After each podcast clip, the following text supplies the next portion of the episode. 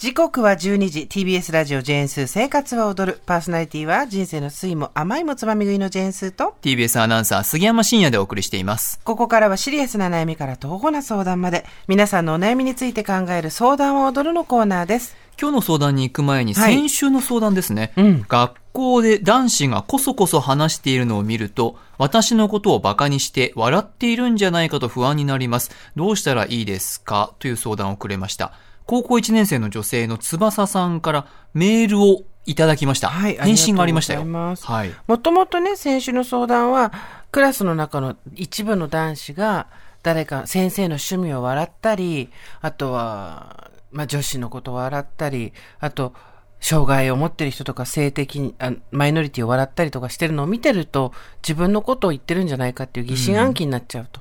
でそれに対してお母様は、えーそんなことないかもよっていう話をしてくれるんだけど、てんてんてんっていうことだったんですけど、まあ、その子たちが本当に彼女の悪口を言ってるかどうかっていうのは確かめようがないところではあるんですけど、ただ、うん、自分たち以外の人を悪く言うことで連帯を強めたりとか、えー自分たちに力があるような錯覚をお互いさせていくような絆の危うい絆の作り方っていうのがあるんですよっていう話でホモソーシャルっていう話をしました。はい。で、えーまあ、正直、その考えすぎだよっていう人もいると思うんですけどね、悪口言われてるかどうか。ただ、周りに自分以外の人たちの悪口をあげつらって言ってる人がいたら、もしかしたら自分も言われてるかもって思うのは当然じゃないですか。えで、そういう時に、気のせいかもってあんまり役に立たないんですよね。なんでちょっと物事の構造を知った方がいいかもねっていうことで、そのホモソーシャルって話をして、えーまあ特に女性、あとは、えー性的マイノリティ、そういった人たちのことを、えー悪く集団で言うことによって、自分たちの絆を強めていくっていう風潮がある話をしました。で、大人になってからもそういう人たちは残念ながらいる。だけど、自分よりも弱い、自分たちと違うことをやっているって人を腐すことで、自分たちの強さを辞任したり誇示してお互いの連帯を強めてるだけで、えーまあ、例えば自分たちと同等の男子のことは言わないと。なぜなら、そこは連帯を強め強めていく関係が必要なものなので、同族の中ではそういうことをやらないと。で、えー、まあ、翼さんのことをね、言ってるのかどうかっていうのは確かめようがないしけど、可能性はありますよねって、そりゃね。はい。で、あると思って考えたときに、じゃあどうしたらいいかって言ったときに、えー、まあ、ちょっと距離を置くっていうことを私は勧めました。で、はい。男子がっていうふうに言ってたんだけど、まあそうじゃない男の子も中にはいるし、そこの中でやめろよそういうことっていうことで、仲間外れにされることが怖くて、いやいややってるっていう人もいると。で、うーん、まあそういうものに対して大人になってもあるってうんざりすることもあるけれども、一応構造を分かって距離を取るっていうこと、あと自分だから言われてるわけじゃなくて、誰でもいいんだなっていうことを知っておくことっていうので、身を守れるかもしれないですっていうような話をして、あと、スギちゃんがやっぱすごいいいこと言って、絵を描くのがね、好きな人だって言ってたんだよね。で、小学校の時に絵を描くのをちょっとバカにされてから、もしかしたら私も言われてるんじゃないかと思うようになっちゃったって言ってたんだけど、杉山さんは、ね、絵を描くのは続けてほしいなということはお伝えしました。つまし、ね、はいお伝えしました。ではその翼さんから返信がいただきましたのでご紹介しましょう、はいこんにちはこんにちは。9月5日に相談を取り上げていただいた翼です学校から帰ってきてとてもびっくりしてドキドキしながら聞きました。難しいですがホモソーシャルという言葉も初めて知りました。確かに他の男子のことはけなしたりしていません。スーさんの言う通りで、そういう男子の面白いところは、1対1だと、こちらと目も合わさないし、全然話せないのです。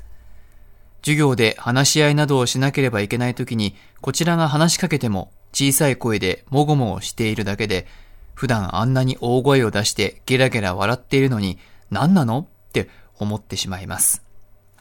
私も男子と一括りに言ってしまっているけど、そうじゃない男子もいるし、そういう女子もいる。性別では分けられないと理解しているつもりです。でも、大人になってもいるんですね。これからはそういうことを話している人が近くにいたら、そこから物理的に離れるとというのを実践してみようと思います。それと心の中で幼いなぁと思っておきます。最近は絵は家で描いています。うん好きな音楽を聴きながらリラックスできて楽しいです。絵をやめないでと言ってもらえて嬉しかったです。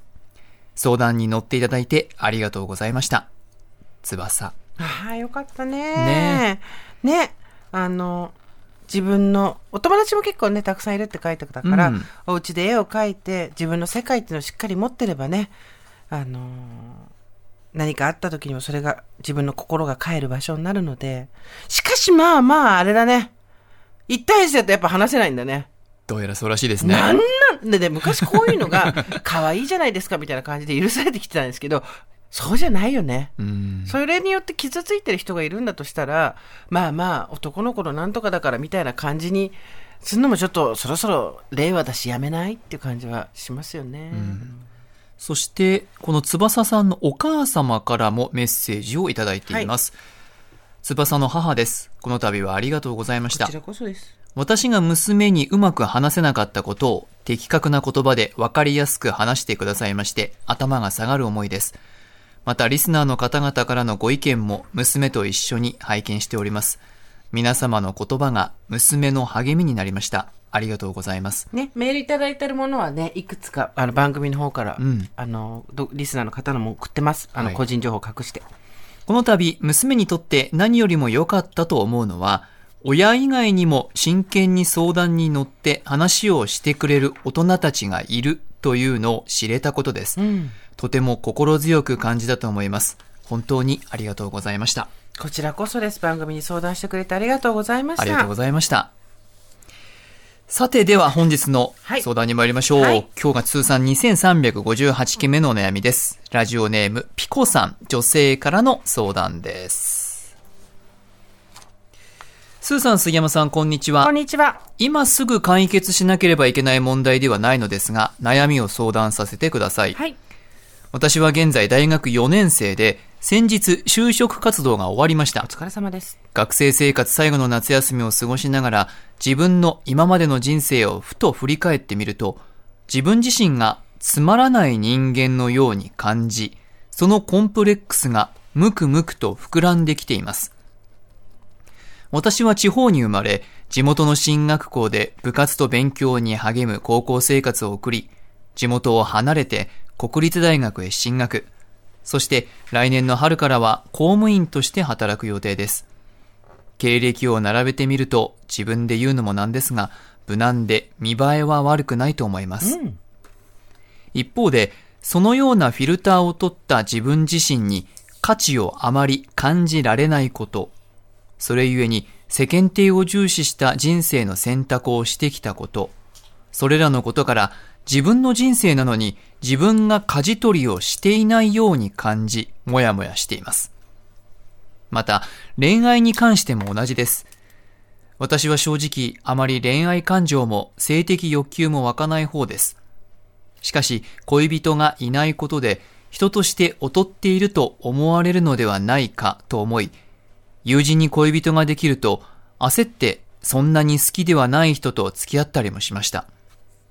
そのままの自分では愛されないんだと思い、必要以上に尽くしたりもしました。今後、結婚もしてもしなくてもいいと思っているし、それによって人としての価値が変わるわけでもないと分かっていながらも、適齢期が来たらするんだろうなと思います。誰に言われたわけでもないですし、私自身恋人がいない人に対して人としてどうこうとは思っていないのに、自分のこととなると異常に人からの目線を考えてしまいます。このように一般的に幸せそうに見えることをスタンプラリーのように集めて生きてきましたが、特に幸せでもなく、人生単位で主体性もなく、世間体を気にしすぎて自分で自分の生き方の幅を狭めているようで苦しいです。しかし、広げ方もわかりません。スーさんは以前、幸せそうに見られたい時期があったというお話をされていましたが、そこからどうやって抜け出しましたか？自分で自分の人生を歩いているという実感はどうしたら湧くのでしょうか？まとまりのない文章になってしまいすみません。よろしくお願いします。はい、ありがとうございます。ピコさんすごいよね。大学4年生でここまで自分の状況と自分を把握してるのって天才だと思うよ、私。こんな、この年齢ではこんなことの考えを及びも至らなかったですよ。もやもやしますって書いてくれ。いや、もう全部クリアになってますけどって感じだよね。どこももやもやしてませんけど。ういん。や、こ、これすごくない？すごい。よくここまで自分で把握してるよ。ねやっぱ書き出すことって大事だな。改めて思うわ。だってもう、自分が今どういう状況かってすごくはっきり分かってるんですよ。ええ。自分自身に自信が持てない。だから、えー価値をあまり感じられないからゆえに、世間体を重視した人生の選択をし、人から見えるとどうかということばかり考え、一般的に幸せそうに見えることをスタンプラリーのように集めて生きてきた結果、特に幸せでもなく、主体性もなく、無難で見栄えは悪くない経歴を手に入れたにもかかわらず、人生の広げ方がわからないまま生き方の幅が狭まっているようで苦しい。はい、正解って感じよね、もうね。すごいよね。っえて思うんですけえ。ど、はい。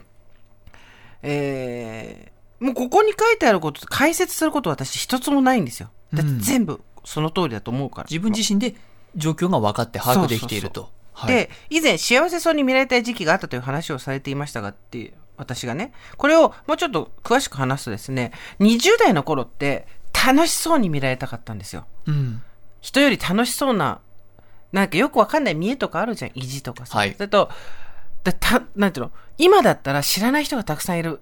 ホームパーティーとか絶対行かないんだけど、うん20代の頃とかだと、そういうとこに行ったら楽しいことがあるかもしれないとか、なんか、ホームパーティーとか呼ばれちゃう感じの楽しい人生なんだって人に思ってもらえるかもしれないみたいなことでうん、無理してでも行くとか、なんか、夜中まで遊んで朝またとかさ、なんか楽しそうにしてることっていうのが重要な見栄だと思ってたわけよ。えで、30代になると、まあ女の場合ですけど、あの、結婚出産っていうので結構バシッと道が分かれていくので、どういう状態にいても、幸せそうに見られたいっていうのが出てくるんですよね。うん私は仕事をしてて幸せとか、結婚して子供がいて幸せとか、うんとにかく幸せそうに見られたい。っていうのが30代になって入ってきて、まさにこの適齢期が来たら私結婚たするんだろうなと思いますっていうのがそういうことで、無難な選択肢として結婚してた方が幸せそうに見られるから、あのいいんだろうなっていうことだと思うんですよ。実際がどうかっていうのは別として。え。え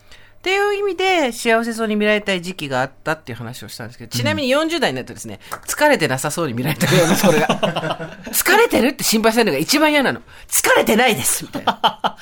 フェーズ変わってくるんですね。疲れてなさそうっていうのが一番嬉しいから。本当に。で、これ、じゃあだどうしたらいいのかって話じゃないですか。はい自分の人生を歩いているという実感はどうしたら湧いてくるのか。これはもうね、ノイズを入れていくしかないんですよ。ノイズ。うん、この人すごい優秀で、ピコさんは。はいこれをやったら一番大、不特定多数の、えー人、そして自分の身近な人から合格点をもらえる一番の最大公約数っていうのを全部選んできたわけじゃないですか。うん。で、全然そこに自分の意思がないような気がして、今、主体性がなく感じるわけじゃないですか。で、主体性ってどういうことかってノイズを入れるしかないんです。それどういうことかって、自分が絶対選択しないことをやるっていう。おー、はい。とか、あと、イレギュラーなことをぶち込むっていう。ほうで、その時に、いわゆる、そうするとお手本がないわけですよ。えだって、もうピコさんは多分すごく優秀だから、部活と勉強に励んで、地元を離れて国立の大学に進学して、公務員って全部受かってきてるわけじゃん。そうですね達成してきてる。だから、やり方知ってるわけ。で、やり方知らないことをやるんですよ。え。ああ。そうすると、え生きてるって感じがするのと、はいそれが自信につながるんですよね。えうん。と私は思うから、あの、あと、世界を自分でね、狭くしてっちゃう癖があるんだと思うんですよ、多分。はい。優秀だからこそ世界を広げていくんじゃなくて生き方の幅を狭めているっていうよりは世界を狭くしていくうん。正解っていうのを選んでいくと結局そうなるじゃないですか、うんだから何が正解だか分かんないところに行くっていうのがいいと思うんでめちゃめちゃあのオーソドックスな回答で恐縮なんですけど普通にあの大学の終わるまでの間にまだ休みとかあるだろうから世界旅行してきたらいいと思うよああ、いろいろ見る。そうそう女の子だと思うんですけどピコさん一人だと心配だったら友達とでもいいし一人で行くんだったら、まあ、万全の準備をしてってことになりますけど全く違う価値観で生きてる人たちのところをぐるぐるしてきたらなんじゃこりゃってなりますかうら、ん。で、そこで、え、全然私が無難だと思って集めてたもの一つも持ってない人が私より全然幸せそう。これ何？とか、もっと苛烈な競争がある。これどうすんのとか。うんだからもう、土先進国と、そうでもない発達している途中にある、こう、どんどん今登ってきてる国と、とか、ね、あの、お金貯めて、ちょっと旅行行けるといいなと思いますよ。うん。なんかちょっと古い世代が安心するこれが正解ばっかり選んでるんですよね。ああ、ええ、えで、自分の世代のものでもないんだよね。え。うん。親世代が安心するものなのかなで、これ何が難しいって、人が思ってる正解っていうのを当てていくと、そそれを獲得すると自信がつくんじゃなくてね、自信がそがら、そがれてくんですよね。はあ、ええ、え人の言う正解を集めていくと。え。うん。これって早く義務教育の間に誰か教えてあげてって感じなんだけど、で、どうやったら自分に自信がついていくかっていうと、人と違うものを選んで自分の中で正解にした時なんですよね。そうか。自分の選択、そしてそれを自分で手にすると。うん。これをとこれとこれがあったら幸せになりますよっていうのを欲しいわけでもないけど、安全牌だと思って集めちゃうと、うん。自信がなくなるんだよ。獲得したことで自信ってつかないんだよ。うん。すごい不思議。うん。そうか。うん。ちぎちゃんはどう、ねうん。私はですね、社会人になると、また全然違う環境で育った人とか考え方が違う人とたくさん出会うと思うので、うんうん。またそこで視野が一つ自動的に開ける可能性はあるかなと思います。うんうんその時にもしかしたら、この地元の進学校、部活勉強頑張って、国立大学行って公務員になるっていう経歴が、私から見たら、羨ましいなと思う面もあるんで、うんこの経歴に関して、これまで自分が選んできた進路に関しては自信持ってすごくいいと思いますね。で、そこから次の段階として、外の世界を見て、その、スーさんがおっしゃるうんうんノイズ、うんイレギュラーなことを感じて自分の視野を広げていけばいいかなと思うので、あ焦らなくていいかなと思いました。うんうんうんだと恋愛感情も性的欲求も湧かない方で恋人がいないことにもう大丈夫なのに人として劣ってると思われるのが嫌で作ったって書いてあるけどまあこういうのは20代前半とかで苦い思いを誰もがしたりすることはあると思うんで、ええ。こっから先は自分に正直になっていくってことだと思うんですけど、はい。正直になってった時に自分の中が結構空っぽだと思っちゃうっていう瞬間が来ると思うんですよ。うん。なぜなら自分の欲望っていうものをきちんと探り当ててそれを実現するっていうことをに時間をつく使ってこなかったから。うんだけど泉みたいなもんで掘れば湧いてくるのでうん欲望ってそこにねこれから社会人になっていろんな人と会ったりするしたら時間を費やせるようになるから変わってくるよね。そうですね。このタイミングでここまで自分のことを把握して、これ聞いても、あの、胃が痛くなってる大人たくさんいると思いますよ。30代、40代、痛い痛い痛い痛い痛い痛い痛いそのうちの一人かも。そうそう、痛い痛い痛い 幸せとはみたいなね。そうそうそうそう。本当に。あの、自分の世界を狭くしがなってるなって感じたら、ノイズを入れてくっていう、うんそれかな。あとまだね、卒業まで多分半年弱ぐらいあるから、このタイミングで気づいたらまだ動くいい時間が半年ぐらい残ってるかもしれませんね。あと杉山さんが言ったように、選んだものを自信持っていいよね。うんそれはね、はいなかなかできることじゃないから。なかなかでここまできないです、これは。ここまで当てに行くってなかなかできないから。うん。ねそうです。やり、なりたくても進めなかった人なんかたくさんいるわけですからね。そうそうそう。だから、そんなに自分のことを悪く思わないで、ちょっと新しいことを、自分では絶対選ばないことを、卒業までにね、一回やってみるとかはいかがでしょうか？